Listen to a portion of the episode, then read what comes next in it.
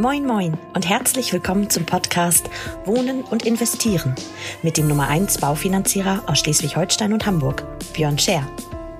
Björn und seine Gäste nehmen dich jede Woche mit auf eine spannende Reise durch das Wunderland der Immobilien- und Baufinanzierungen. Viel Spaß beim Hören. Und wenn du selber Unterstützung brauchst für dein Projekt, dann wende dich vertrauensvoll an Björn und sein Team. Moin Moin und herzlich willkommen zu einer neuen Folge Wohnen und Investieren. Mein Name ist Björn Scher. Schön, dass du wieder eingeschaltet hast. Und heute ist es etwas ganz Besonderes, denn ich blicke gerade in mein Gesicht. Das ist erstmal nichts Besonderes, aber ähm, der Unterschied zu den letzten Folgen ist, ich werde die heutige einmal aufnehmen und mit Zencaster mal die Videofunktion probieren. Das heißt, diesen Podcast, den ihr heute hört, könnt ihr auch noch mal ähm, sozusagen visuell ähm, verfolgen, wenn ihr mal daran interessiert seid, wie es bei mir hier aussieht im Homeoffice zu Hause. Dieses Video also einmal im Mitschnitt und ich habe mir extra für diesen Mitschnitt heute ähm, die Kopfhörer von Emil geliehen, seine PlayStation-Kopfhörer.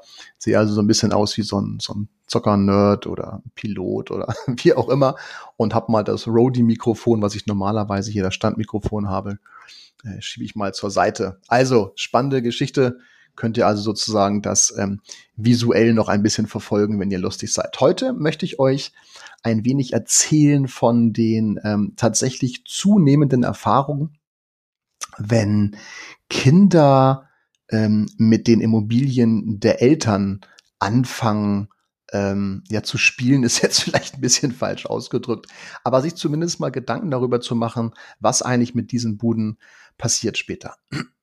Der entscheidende Punkt dabei ist der folgende. Und zwar kennt ihr ja, wenn ihr den Podcast verfolgt, so ein bisschen meine Einstellung zum Thema Immobilien sollten so lange, bis wir sie mietfrei brauchen, lastenfrei brauchen, maximal belastet sein. Bedeutet, bis zur Rente solltet ihr auch euer eigengenutztes Häuschen maximal belasten, um damit zusätzliches Immobilienvermögen aufzubauen. So, das heißt, wenn ich ein Haus habe und dieses Haus hat beispielsweise einen Wert von 400.000 Euro und es ist mit 50 abbezahlt. Ich gehe aber erst mit 67 in Rente. Sorry, klein Frosch am Hals. Dann ist das zwar ein super Gefühl, mit 50 die Bude abgezahlt zu haben, Komma, aber eigentlich macht es gar keinen Sinn. Es ist nur eine emotionale Geschichte, denn wirtschaftlich arbeitet dieses Geld ja nicht mehr. Jetzt kann man natürlich sagen, ja, jetzt könnte ich das Ersparte nehmen, was ich nicht mehr an die Bank zahle und ich könnte es jetzt ähm, zur Seite liegen in ein super ETF-Depot oder whatever. Ja, das kann man auf jeden Fall machen. Du denkt immer dran, der Turbo ist die Immobilie. Denkt an das Thema Steuerfreiheit bei Veräußerung. Ähm, denkt vor allen Dingen auch an die ganzen anderen steuerlichen Aspekte, die mit reinsprechen und denkt immer daran, es gibt äh, noch einen Mieter, der den Turbo bringt und euch den Großteil der Last bei der Bank bezahlt. Heißt, es geht einfach darum zu gucken, was passiert bis zur Rente. Das betrifft die meisten von euch, weil sie noch nicht in Rente sind. Und da, wie gesagt, meine Meinung, belastet euer Eigenheim, also beleiht euer Eigenheim. Setzt es nicht ein als Zinssicherheit, sondern belastet euer Eigenheim mit einer Hypothek, leiht euch Geld, kauft eine Wohnung, lasst diese vermieten und verkauft die Wohnung meinetwegen wieder nach 10, 15, 20 Jahren oder lasst sie weiterlaufen. Ist eine Konzeptfrage. Aber jetzt kommen wir zum entscheidenden Punkt. Es ist also weit, dass eure Eltern es ähm, vielleicht geschafft haben, ein Haus irgendwann mal zu kaufen. Und jetzt gibt es so zwei Szenarien, die ich mir mal durchgedacht habe. Das eine Szenario ist, eure Eltern haben ein Haus, beispielsweise mit einem Wert von 300.000 Euro, und sie wollen auch in diesem Haus sterben. Das heißt, sie wollen es partout nicht verkaufen oder aufgeben, sie wollen auch nicht umziehen, sie wollen da drin wohnen bleiben. Das wird in den meisten Fällen der Fall sein. Hm, es sei denn, die Eltern äh, trennen sich vielleicht oder es wohnt nur noch ein Elternteil im Haus. Also anyway, nur in den meisten Fällen ist es tatsächlich so, die Eltern wollen wohnen bleiben in ihrem Haus. Und nehmen wir also an, diese Bude ist abbezahlt bis zur Rente. Das ist perfekt. Das ist perfekt in meinem Modell von Welt, weil jetzt eure Eltern ja keine Belastung mehr bei der Bank haben. Jetzt haben sie in Anführungsstrichen nur noch die Nebenkosten. Das heißt, nur noch Strom und Gas äh, frisst wahrscheinlich auch bald die Rente auf von vielen. Aber ähm, ihr wisst, was ich meine. Das heißt, jetzt haben wir noch ein paar, ein paar Nebenkosten fürs Haus, ein bisschen Instandhaltung. So weit, so gut. Jetzt geht's in die nächste Phase und jetzt stelle ich mir natürlich wiederum die Frage, jetzt liegt da Wert, und zwar 300.000 Euro Marktwert beispielsweise mal, und arbeitet nicht. Das ist jetzt für eure Eltern nicht so schlimm. Versteht ihr? Weil für eure Eltern ist das jetzt genau das Ziel, was ich mit vielen von euch verfolge, dass wir einfach sagen, bis zur Rente mietfrei, also lastenfrei, die Bude. Das ist erreicht. So, der entscheidende Punkt ist aber, was ist mit euch? Und da ähm, würde ich auch immer euch raten, einen, ähm, einen gewissen Weitblick zu wählen und zu sagen, okay, Mutti und Fadi sind jetzt, ich spinne jetzt mal, sind jetzt 65. So Lebenserwartung vielleicht 95, um es mal gut zu, zu beziffern. Das heißt ja, da 30 Jahre vor euch, ihr Süßen, wo dieses Haus dort zwar logischerweise allein durch die Inflation ähm, und so weiter an Wert steigert, sich steigert, aber es arbeitet nicht. Dieses Geld arbeitet einfach nicht. Und das ist nicht so klug. Das könnte man also machen. Für eure Eltern oder anders angefangen. Generell ähm, in meinem Modell von Welt lebt eine Kooperation und zwar auf sämtlichen Ebenen im Leben davon, dass beide Seiten lächeln oder alle drei Seiten, wie auch, wie auch immer. Das ist auch beispielsweise ein Credo, was ich verfolge, ähm, wenn es um die Beratung unserer Kunden geht. Natürlich geht es darum, dass es den Kunden gut geht, dass wir ähm, gute Produkte, eine gute Dienstleistung und nachher ein Top-Ergebnis haben. Aber natürlich denke ich auch an meine Mitarbeiter und mich und sage, okay, was ist sozusagen das, ähm, das entscheidende Kriterium. Und für uns als Berater ist es ja immer wichtig, einen Kunden möglichst lange auch zu begleiten, nicht wahr? Also man kauft ja äh, meistens, also heutzutage zumindest nicht mehr nur eine Immobilie im Leben, sondern zwei, drei oder vier oder auch mehr, je nachdem. Aber der Standardbürger vielleicht so ein, zwei, drei. Und deswegen ist es cool, dass ich bei vielen von euch und bei vielen unserer Kunden eben auch schon ähm, die zweite, dritte oder vierte Finanzierung begleitet habe. So, ne? Also generell Kooperation immer wichtig, beide Seiten müssen lächeln. Also auch eure Eltern. Eure Eltern lächeln, wenn sie euch was Gutes tun können. Also zumindest ist das jetzt mal meine Definition von Glück. Also wenn man den Kindern was Gutes tun kann, ist es für eure Eltern per se erstmal eine coole Geschichte. Jetzt geht es aber auch darum, dass eure Eltern logischerweise mietfrei weiter wohnen. Also was, was nicht passieren darf oder, oder, oder sollte. Es kommt immer so ein bisschen auf die Konstellation an ist, äh, dass man das Haus jetzt geschenkt bekommt und eure Eltern zahlen euch 1000 Euro Miete dafür. Das wäre jetzt äh, nur ihr lächelt und eure Eltern nicht. Die habt ihr schon übers Ohr gehauen. Das wollen wir natürlich nicht. Aber was könnte man beispielsweise machen? eure Eltern schenken euch das Haus, lassen es ins, äh, ins Grundbuch eintragen, eventuell kann man ein Niesbrauchrecht einräumen. Da muss man mal gucken, was man mit diesem Grundbuch nachher vorhat. Da würde ich immer sagen, äh, zunächst einmal beleihen, das kommt als nächstes und danach das Niesbrauch. Ich bin jetzt aber ehrlicherweise auch rein rechtlich nicht so tief drin, ob ich weiß, ob, ob diese Reihenfolge nachher vernünftig ist.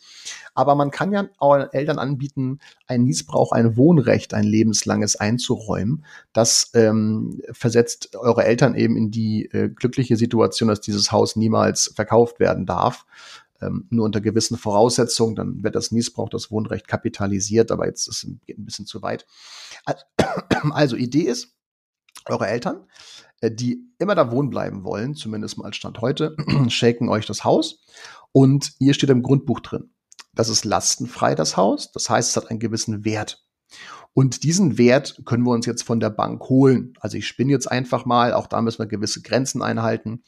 Aber wenn wir 80.000, äh, äh, wenn wir 300.000 Euro Marktwert haben und wir leihen uns jetzt beispielsweise äh, 250.000 von einer Bank, die sich dann dort in das Grundbuch des Hauses einträgt, dann können wir mit diesem Geld ja arbeiten. Jetzt kann man natürlich sagen, yes, äh, ich gehe jetzt ins Casino und äh, setze alles auf Rot und dann kommt vielleicht Schwarz oder ich zocke ein paar Kryptos, äh, ein paar Coins und die gehen auf einmal runter um 50 Prozent. Das ist alles nicht klug. Was würde ich also machen? Natürlich kaufe ich eine Wohnung. Ich kaufe eine Wohnung und mit diesen 250.000 Euro oder auch 300, 200 ist äh, nachher so ein bisschen Konzeptfrage. Mit diesem Geld kaufe ich eine Wohnung, muss also auch kein Eigenkapital mitbringen. Warum? Wenn ich mir 250 von einer Bank leihe und ich kaufe eine Wohnung für 200, jetzt mal nur als Beispiel, dann habe ich die Erwerbsnebenkosten bei den 250 ja schon mit drin. Also, ich kaufe eine Wohnung und diese finanziere ich. Jetzt habe ich mir hier ein paar Zahlen aufgeschrieben, deswegen schaue ich ab und zu mal runter, für die, die das Video gucken. Ich habe mir aufgeschrieben, wir machen eine Kapitalbeschaffung von 250.000 Euro und bei allen Berechnungen, die ich gleich anstelle, werden wir mit 1% Tilgung arbeiten. Warum mit 1% Tilgung? Dann würdet ihr sagen, ja Björn, aber da kommen wir ja gar nicht aus dem Quark. Das ist grundsätzlich korrekt, wollen wir aber auch gar nicht, weil meine Idee dahin geht, diese Immobilie 10 oder 20 Jahre zu halten und dann zu verkaufen. Also ich denke jetzt schon mal über ein Exit nach und äh, mache euch die Rechnung gleich auf. Also, wir leihen uns 250.000 Euro von der Bank. Dafür haben wir ungefähr eine Rate von 700 Euro im Monat beim Zins von 2,4 und 1% Tilgung. 1% Tilgung bei Kapitalbeschaffung machen nicht viele Banken. Ähm, ich habe eben mal so ein bisschen geschaut, die DIBA ist dabei, die Ergo ist dabei ähm, was mich wundert als Versicherer. Aber anyway, ähm, es gibt ein paar Banken, die machen dieses Spielchen mit. Ähm, müsste man dann mal gucken. Jetzt nehmen wir mal an, für diese Wohnung, die wir also jetzt für 200.000, 250.000 gekauft haben, kriegen wir 400 Euro Miete. Also alles jetzt Zahlen, die ich mal so Pi mal Auge äh, in den Raum werfe. Das heißt, wir hätten eine Eigenbeteiligung bei diesem Investment von 300 Euro im Monat. 700 Euro an die Bank, 400 Euro Miete. Jetzt lassen wir mal diese ganzen äh, nicht umlagefähigen Nebenkosten und Steuervorteile und sowas lassen wir alles außen vor. Wir nehmen nur den Cashflow, das heißt 300 Euro Eigenbeteiligung im Monat. Wenn man jetzt sagt, oh, 300 Euro Eigenbeteiligung im Monat, das ist aber viel Geld, dann sollte man mal überlegen, was man sonst so mit diesem Geld macht an lustigen ETFs ähm, oder, äh, keine Ahnung, Lebensversicherung oder ähm, anderen Geschichten dann mal gucken, ob das nicht vielleicht die sinnvollere Investition ist. Noch geiler ist natürlich, wenn ihr Geschwister habt. Das heißt, wenn ihr Geschwister habt, kann man natürlich auch dieses ganze Szenario, was ich hier gerade spiele, durch zwei oder durch drei teilen. Das heißt, wenn wir jetzt zu dritt wären, würden sich diese 300 Euro im Monat logischerweise dann auf drei verteilen. Haben wir also nur noch 100 Euro Belastung für jeden. Die Rechnung ist nun wie folgt nach zehn Jahren hat diese Wohnung bei nur vier Prozent Steigerung, also Wertsteigerung in den zehn Jahren, einen Wert von 370.000 Euro. Wir haben eine Restschuld bei der Bank von 221 und wir haben selber 36.000 reingesteckt. Heißt, nach zehn Jahren haben wir 113.000 Euro Nettogewinn, wenn wir die Wohnung verkaufen würden. Über 100.000 Euro Nettogewinn nach zehn Jahren und wir haben selber einen Aufwand von 300 Euro. Das heißt, ihr steckt 36 rein ähm, und kriegt 113 zurück. Die Rechnung ist, glaube ich, ganz vernünftig. Also eine Verdreifachung eures eingesetzten Kapitals. Noch schlimmer wird's, wenn ihr das 20 Jahre lang macht. Da ist die Rechnung wie folgt.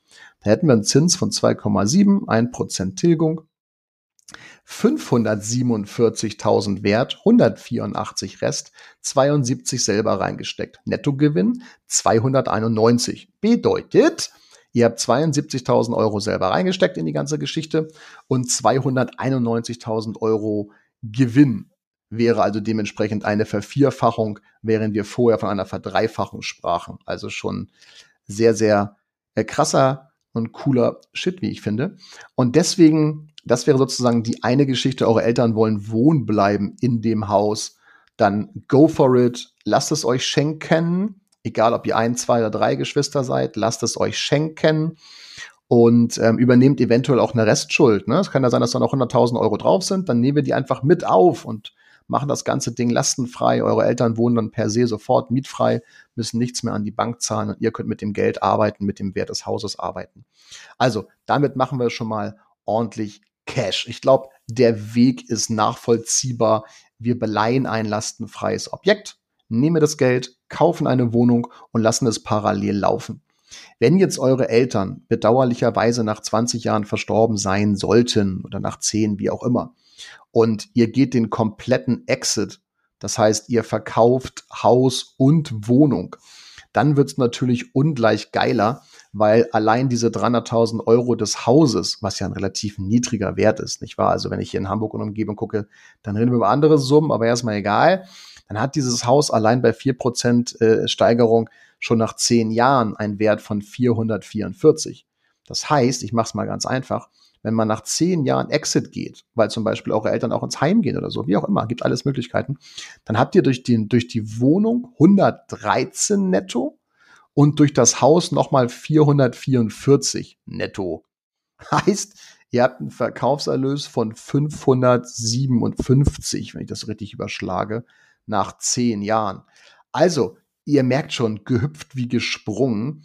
Was ihr auf jeden Fall mal machen solltet, ist zu gucken, gibt es in der Familie Vermögen in Form von Immobilienvermögen? Ist es lastenfrei?